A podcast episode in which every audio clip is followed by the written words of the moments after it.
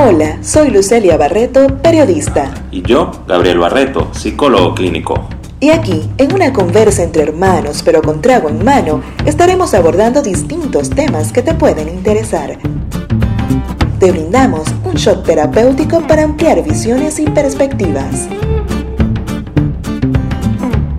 Bienvenidos a un cuarto episodio de un shot terapéutico. Hola Gabo. Hola Lu y hola a todos los que nos escuchan. Sean pues bienvenidos a este cuarto episodio.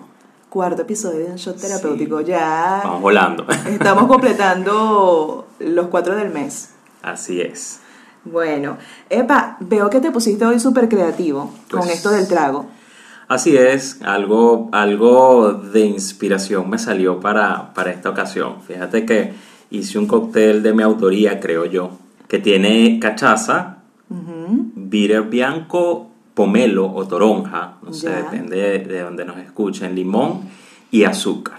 Entonces Qué está muy rico. Como no sabía... Se ve súper rico. No lo he probado. Como no sabía cómo llamarle, entonces consulté con nuestros oyentes en, en Instagram y ellos decidieron, o, o creo yo que el que Sugirieron. sí, sugirieron y para mí dio en el blanco un sunset caribeño. Entonces es lo que vamos a tomar hoy. Y esto Salud. es, bueno, salud.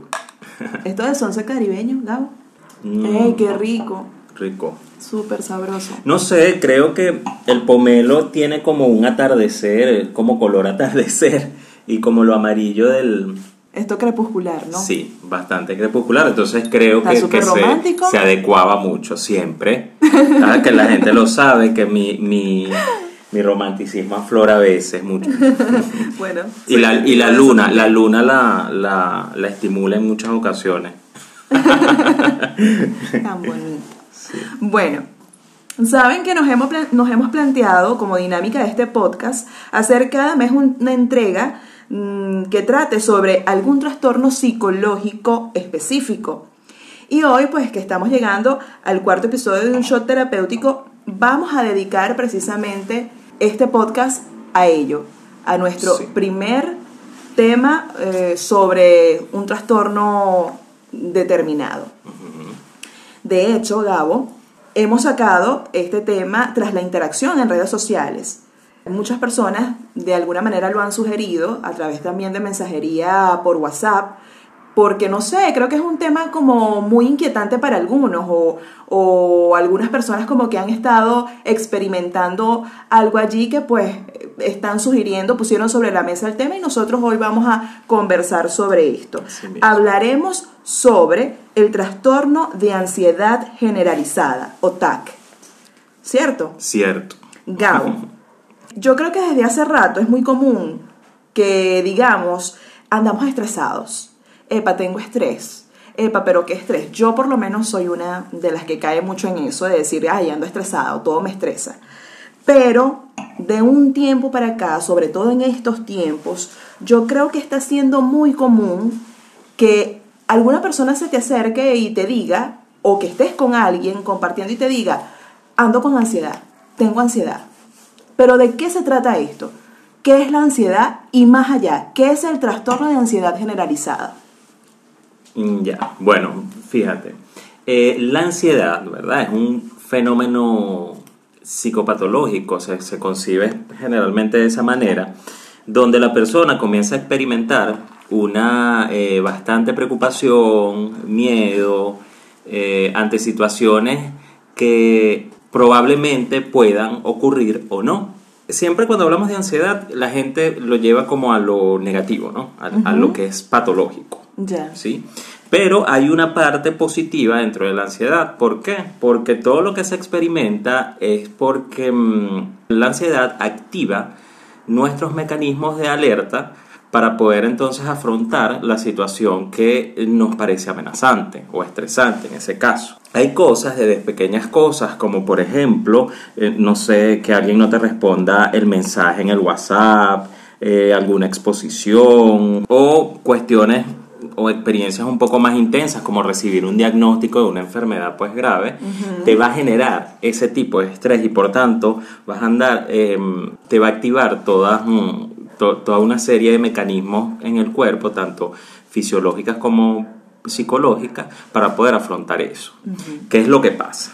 Que si con- mantenemos constantemente este estado y de hecho nos comienza a generar malestar, es cuando viene entonces, el, cuando la ansiedad se pasa al lado oscuro, ¿no? Uy. Sí. sí. Dicho de esta manera, da como miedito. Sí, porque- Produce ansiedad. Eh, sí.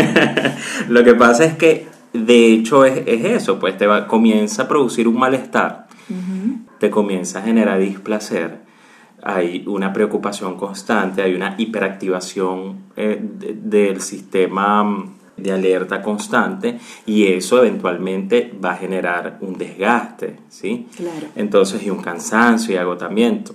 Entonces allí es cuando comienza a, a generar pues algunos inconvenientes en nuestra vida cotidiana y puede generar un trastorno, ¿no? que es el trastorno de ansiedad generalizada u algún otro dentro del espectro del- de la ansiedad. Ya, en este caso, cuando se considera necesario, por ejemplo, recibir atención clínica, por lo que te digo, porque muchas personas de alguna manera eh, han presentado ansiedad, pero como que es normal, porque de repente estás ansioso por alguna situación, pero pasa ya. Pero ¿cómo mm, determina una persona que ya está requiriendo de atención clínica o de atención especializada? Fíjate, la ansiedad generalizada es una mm, ansiedad que es clínicamente significativa cuando impide a la persona llevar a cabo eh, su vida normal, ¿sí? Comienza, mm, la ansiedad comienza a paralizar, comienza la persona a evitar sus contextos eh, cotidianos como por ejemplo la calle, la escuela, su trabajo, a personas, situaciones. Entonces comienza a haber roces en sus relaciones interpersonales, sociales y laborales y esto eh, genera gran malestar. Y cuando hablo de gran malestar puede ser fisiológico o de hecho se puede somatizar, porque la cuestión de la ansiedad tiene que ver con eso, porque como hay una alteración también, eh, no solo psicológica, sino fisiológica, comienza a alterar de alguna manera el, el estado físico del- de la persona. ¿Qué es lo que pasa? Que el trastorno de ansiedad generalizada, además, se mueve en una gran gama, en una diversidad de temas. Te puede preocupar desde tu situación económica, eh, situación laboral, condición de salud, cualquier cosa. No hay algo específico que genere el, el, eh, digamos, los síntomas, sino que puede moverse por gran variedad de temas. Allí es cuando se comienza a tener también síntomas como dificultades para dormir, que es sumamente importante, el descanso en, todos claro. nosotros, irritabilidad, comenzamos a estar mucho más irritados, puede generar fatiga precoz, es decir, nos vamos a fatigar fácilmente, ¿verdad? Inquietud, una dificultad para controlar esa preocupación, entonces eso es lo que nos va haciendo entonces que mm, busquemos ayuda profesional. Profesional. En realidad la ayuda profesional siempre es buena cuando la persona sí lo decide, porque si no llega a un estado agudo, pero la persona quiere ir a tratar ciertos síntomas de ansiedad, vaya, qué bueno que lo hace. Pero definitivamente hay un momento en que, en que se puede generar una, un gran malestar que ya lo hace clínicamente tratable y por tanto pues es cuando se puede generar un, un diagnóstico de trastorno de ansiedad generalizada. O sea, que el tratamiento clínico lo podría determinar la intensidad de esa sensación, aunque no se llegue a un tiempo muy prolongado, o también lo puede determinar la duración de ese estado ansioso, aun cuando no sea tan intenso. Muy bien. De hecho es así porque cuando nosotros utilizamos, los clínicos utilizamos manuales, ¿Ya? ¿sí? Nosotros, o por lo menos hemos leído, ¿no? Tanto el CIE-11 como el DSM-5 te habla de que los síntomas se tienen que presentar prácticamente por seis meses. Durante seis meses, casi todos los días, la mayor parte del día. Pero hay un criterio clínico donde nosotros a través de la evaluación clínica comenzamos a ver cómo es el funcionamiento del individuo, cómo se ha, digamos, cómo ha evolucionado los, los síntomas y eso hace que tú determines sin necesidad de la especificación como tal, sino bajo tu criterio clínico, identificar entonces o no el, el trastorno de ansiedad generalizada. Bien. Gabo, esto del ataque de pánico está vinculado al tema de la ansiedad, porque uno escucha mucho también esto de que la gente como que llega a caer en situaciones de pánico extremo y son cuestiones que pasan de repente violentamente. A mí me pasó hace muchísimos años, muchísimos años que, y creo que ha sido la única vez.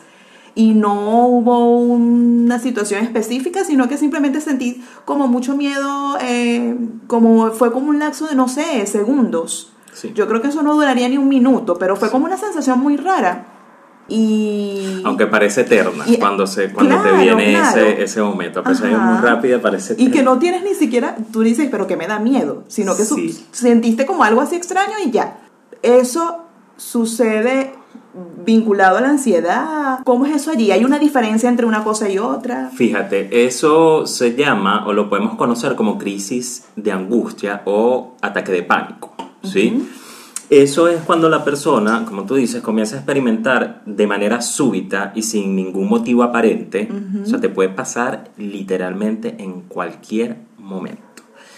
Experimentas con gran intensidad un miedo intenso, de hecho miedo a morir, aceleración cardíaca, sudoración excesiva, despersonalización, desrealización, que tiene que ver con el hecho de que la persona se siente como fuera de sí mismo, de alguna manera pierde como, la noción yo, de... Yo de, todas las cosas que he dicho, de repente no...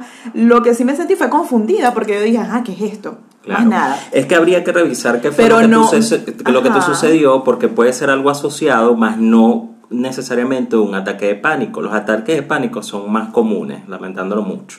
Entonces es eso, se experimenta con gran intensidad ese tipo de síntomas en un corto momento y que bueno, eso eh, se ve como algo episódico. ¿no? Mm. Que puede ser un episodio y listo. Sin embargo, existe lo que es el trastorno de mm, angustia, ¿no? O el trastorno de pánico, si em, experimentas un par de veces esto durante un mes, comienza a generar como una preocupación porque esto vuelva a pasar. Y esa preocupación es lo que te genera malestar. ¿sí? Entonces allí es donde comenzamos a movernos desde que, que ya no es, no podemos considerar un trastorno de ansiedad generalizada, sino que la ansiedad se dirige hacia algo específico, que es el miedo a que te suceda el ataque de pánico. O como por ejemplo, dentro del espectro de la ansiedad también existen las fobias, que son los trastornos de ansiedad específica o fobias específicas. Que la ansiedad te lo genera, por ejemplo, el miedo a las arañas, ¿sí? que lo conocemos como aracnofobia. La claustrofobia. La claustrofobia, los lugares cerrados. Está la agorafobia, la fobia social. Eso ya son trastornos de ansiedad con especificidad, ya, ya, son, ya son específicos. Entonces sale dentro del, del, se diferencia de la generalizada porque la generalizada se mueve en esta gran eh, eh, diversidad de, de temas, lo puede generar cualquier cosa.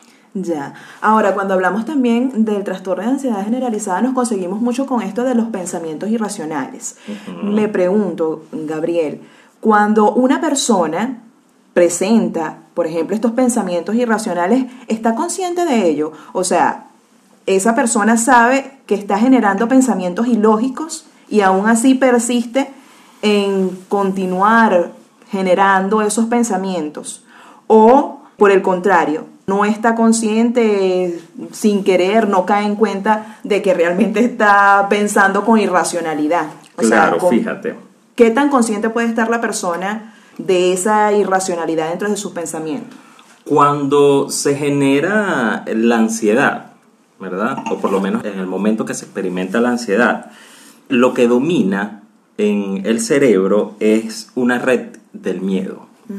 Y esto es lo que gestiona y lo que activa el estado de alerta y por tanto, bueno, de, de afrontamiento hacia esa situación amenazante. Pero este misma, esta misma red de miedo inhibe o por lo menos obstaculiza la racionalidad del cerebro, la parte racional del cerebro. Porque lo que está dominando allí va a ser el miedo. Lo que comienza a operar de alguna manera, aparte del miedo, entonces puede ser las distorsiones cognitivas. que es una manera de pensamiento donde la información se distorsiona y por tanto pasa como un esquema de creencias que pueden ser irracionales, pero se, se asumen como ciertas. ¿Ves? Mm. Entonces, para el momento de la ansiedad, la persona asume como cierta aquella información, así esté distorsionada. ¿sí? Ujú. Pero quizás fuera del- de la manifestación ya del- de la ansiedad, quizás en un momento de más calma o dentro de un proceso psicoterapéutico, la persona se da cuenta y, y ve mucho mejor la irracionalidad de, de la idea. Este, sin embargo, en estos momentos, fíjate, hay distorsiones cognitivas muy comunes en, en la ansiedad. Eh, está, por ejemplo, la catastrofización, donde la persona cree y asume como cierto que el resultado de lo que está sucediendo va a ser el peor. Es decir, que si llueve, eh, lo que le genera la ansiedad va a ser, eh, no sé, que se va a inundar en la calle y cuestión y hasta que pueda morir. Entonces puede pensar todo, todo lo peor. Ya la gente se ve así como que en medio de la, Sí. de la avenida rodando. Exacto, Entonces, con, las- con las canoas. Este, también está, por ejemplo, el pensamiento dicotómico, la abstracción selectiva, eh, la personalización y cuando nos damos de pitonizo, ¿sí? nos creemos que adivinamos el futuro porque ya sabemos qué va a pasar. Entonces, Sí. eso es un pensamiento distorsionado. De hecho, está mm, muy relacionado con la ansiedad. Todos en algún momento tenemos, usamos ese mecanismo distorsionado, pero en la ansiedad es lo que, eh, en muchas Predomina. ocasiones, es lo que predomina. Ya. Ahora, Gabo, tema ineludible. Eh, la pandemia. Esto del virus nos agarró de manera sorpresiva, desprevenidos. Estamos frente a una situación que provoca mucha incertidumbre y que de alguna manera causa mucho temor, porque bueno, es una situación realmente, eh, sin- sentimos que no tiene precedentes, aunque haya mucho, lo comentábamos en, en el episodio pasado sobre Sí. esto de la Sí, del trauma colectivo. Pero ahora casi que cualquiera ha podido sentirse amenazado, o todos nos hemos sentido amenazados, y hasta ansiosos, hasta ansiosos por lo que se está viviendo. Pero me pregunto, más allá de eso, de sentir esa sensación de ansiedad, que podría decirse normal por lo que se está viviendo. Más allá de eso, Gabriel, una vez pase esta situación, podría desencadenarse una ola de ansiedad generalizada. Podrían incrementarse de manera vertiginosa estas estadísticas, esto, este diagnóstico de trastorno de ansiedad generalizada en la población mundial. Bueno, definitivamente lo que estamos viviendo y como lo habíamos comentado en el, en el podcast pasado y los que están oyendo solo esto, entonces pueden, gracias a, nuestra- a la tecnología de podcast, lo pueden escuchar. Sí, se pueden ir a aquel también y escucharlo. Sí, nos damos cuenta que la situación es bastante estresante y de hecho nos senti- sentimos esa, digamos, esa amenaza o ese miedo al contagio, que son sensaciones compartidas. Entonces lo que se ha generado es una ansiedad colectiva. En este sentido, bueno, se va, se puede ir, eh, genera una gran incertidumbre, estrés, entonces se va de alguna manera edificando ese tejido de experiencia ansiosa. Esto, para algunos que no habían sentido ansiedad con gran intensidad, quizás esto vaya a detonar alguna, eh, digamos, alguna experimentación de, de los síntomas y que pueda degenerar en un trastorno, ¿sí? Entonces se corre el riesgo.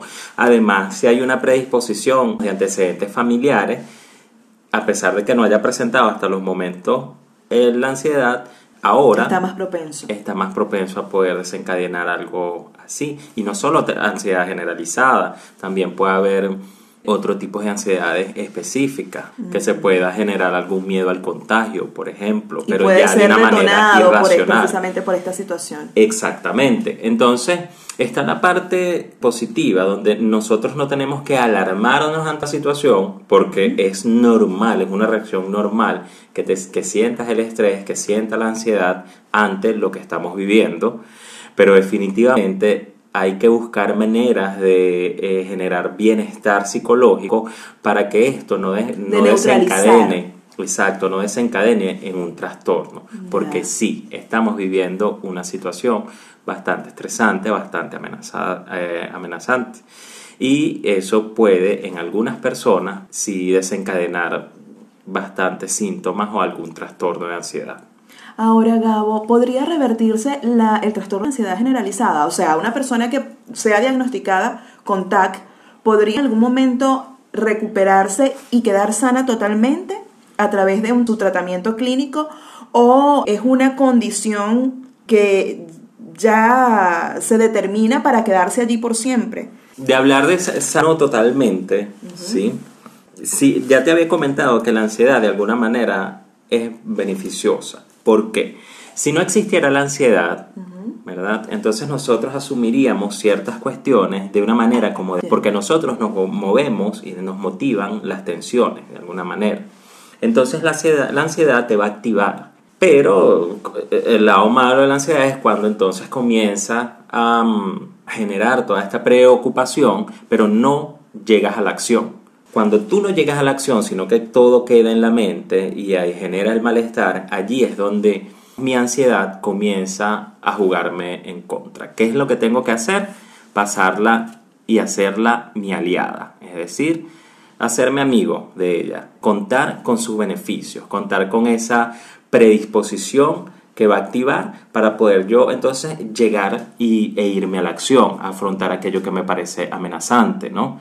Pero definitivamente lo que no quiero es quedarme preocupado y preocupado y que me genere malestar y que haga que evite muchas situaciones y, dejarme, eh, digamos, en un estado patológico. Allí eso no lo quiero. Por tanto, sí, hay maneras de lograr que esa ansiedad que es mía, yo pueda generar una funcionalidad y convertirla en un comportamiento sano. Y esto en, en, el caso específico del trastorno como tal necesita eh, tratamiento. de tratamiento profesional, por supuesto. Claro. Ahora, una cosita que nos, este tema es demasiado extenso. Sí. Podríamos pasar toda la noche. Sí, o uno u otro podcast. Sí, podríamos darle continuidad en otro podcast, pero no quiero dejar pasar esta pregunta.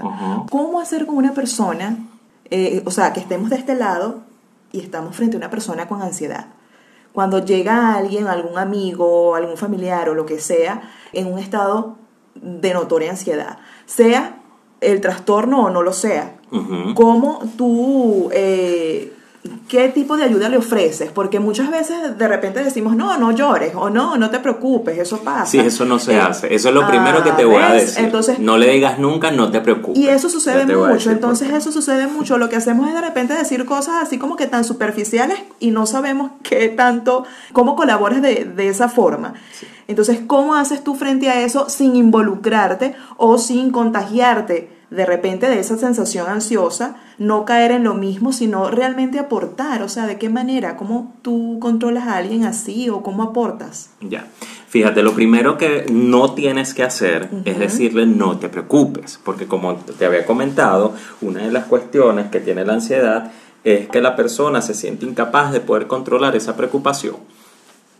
Entonces, cuando tú le dices no te preocupes y no hay un control dentro de la preocupación, la persona lo que se va a frustrar. Claro. Tú lo que puedes hacer es acompañar a la persona, ofrecerle ayuda en qué te puede ayudar, porque ella misma va a saber entonces en qué puedes ayudarla, ¿no? Desde lo que la persona está sintiendo. Y además, quizás dentro de mm, de la situación, motivar a la persona que vea una imagen mucho más amplia de lo que está sucediendo.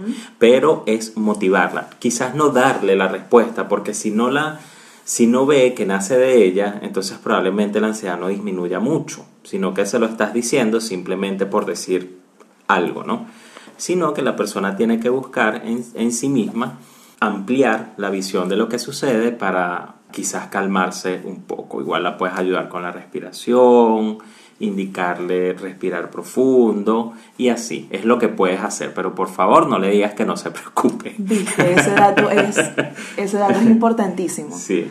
No, que la vas a frustrar y generar más ansiedad porque, no controla eso. te llega mucha gente diciéndote cosas como esa, estoy ansioso y quedas así como que quieres decir no te preocupes, pero no puede ser si es algo incontrolable. Y bueno, de esa manera, hoy estamos pasándonos del tiempo. Sí. Ay, y con este traguito más. bueno el tema y bueno el trago. Muy. Y buena la conversa. muy, muy. Bueno, Gabo, es el momento de que nos des el shot de hoy. Ya. Llegamos a, a ese momento. ¿Cuáles serían las recomendaciones para, no, no en sí para los que tienen el trastorno de ansiedad generalizada, porque obviamente debe haber, por lógica, un tratamiento clínico, pero sí para las que de alguna u otra forma están propensas a sufrir de ansiedad de cualquier forma, nosotros mismos, o sea, cómo controlamos o cómo hacemos con este tema. Eh, ¿Cuáles son esas recomendaciones? Una de las cuestiones súper, súper importantes, que no quiero dejar que se voy a intentar hacerlo lo más corto posible, Ya. es controlar nuestra respiración, saber la manera en que respiramos y oxigenamos nuestro, nuestro organismo. Aquí no les puedo enseñar cómo respirar, pero hay algunos ejercicios como la re- respiración diafragmática o respiración profunda que las pueden mirar en internet, pero lo importante que tienen que saber de eso es que eso necesita practicarse en momentos de tranquilidad y hacerlo un hábito. No solo intentar, o sea, no solo es leer, practicarlo en el momento y después cuando estés ansioso intentar respirar, porque no lo vas a lograr porque estás automatizado para respirar de manera más corta, ¿no? Mm. Entonces en ese momento lo que te va es a frustrar, porque crees que lo aprendiste, entonces no vas a saber cómo hacerlo. Hay que practicarlo en momentos de tranquilidad. Eso Momentos de tranquilidad, por ejemplo. Mm, antes de acostarse, eh, es que puede ser cualquier momento. Por ejemplo, o sea, yo sé que esto de tomarse el tiempo para respirar, ¿cuánto nos podría tomar ese tiempo para, para practicar esa respiración? Mire, usted se toma cinco minutos practicando y usted avanza bastante. Cinco Sí, minutos tan diarios. poquito. Pues si usted logra mm, meditar, si puedes hacer una relación- relajación que te lleve mucho más tiempo y te vas a tomar el tiempo para hacerlo, que sería genial porque te lo mereces y porque todos nos los merecemos, entonces háganlo, como no. Pero como después empiezan con las excusas de que a mí no me da tiempo, créame que esa respiración usted la puede practicar en cualquier momento. Cinco minutos diarios. Cinco Y minutitos. uno aprende. Por supuesto. Epa. Lo otro es as- ansia, em, digamos, en cuanto al pensamiento, siempre antes de tomar una decisión con respecto a lo que estamos pensando y sobre todo con las cosas que pensamos en el futuro, entonces siempre buscar la otra cara de la moneda. Es decir, cuando usted comience a hacer una conclusión sobre algo, vea la otra cara de la moneda, vea la parte positiva de lo que está, de lo que está llegando. En fin, hay veces que nosotros debemos escuchar esa ansiedad, porque al fin y al cabo es algo que es nuestro. Y como te digo, a veces funciona a nuestro favor.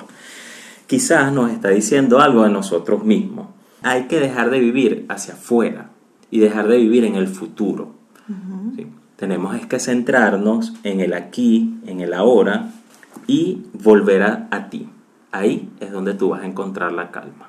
Ay, excelente, me encantó eso. Vivir el presente.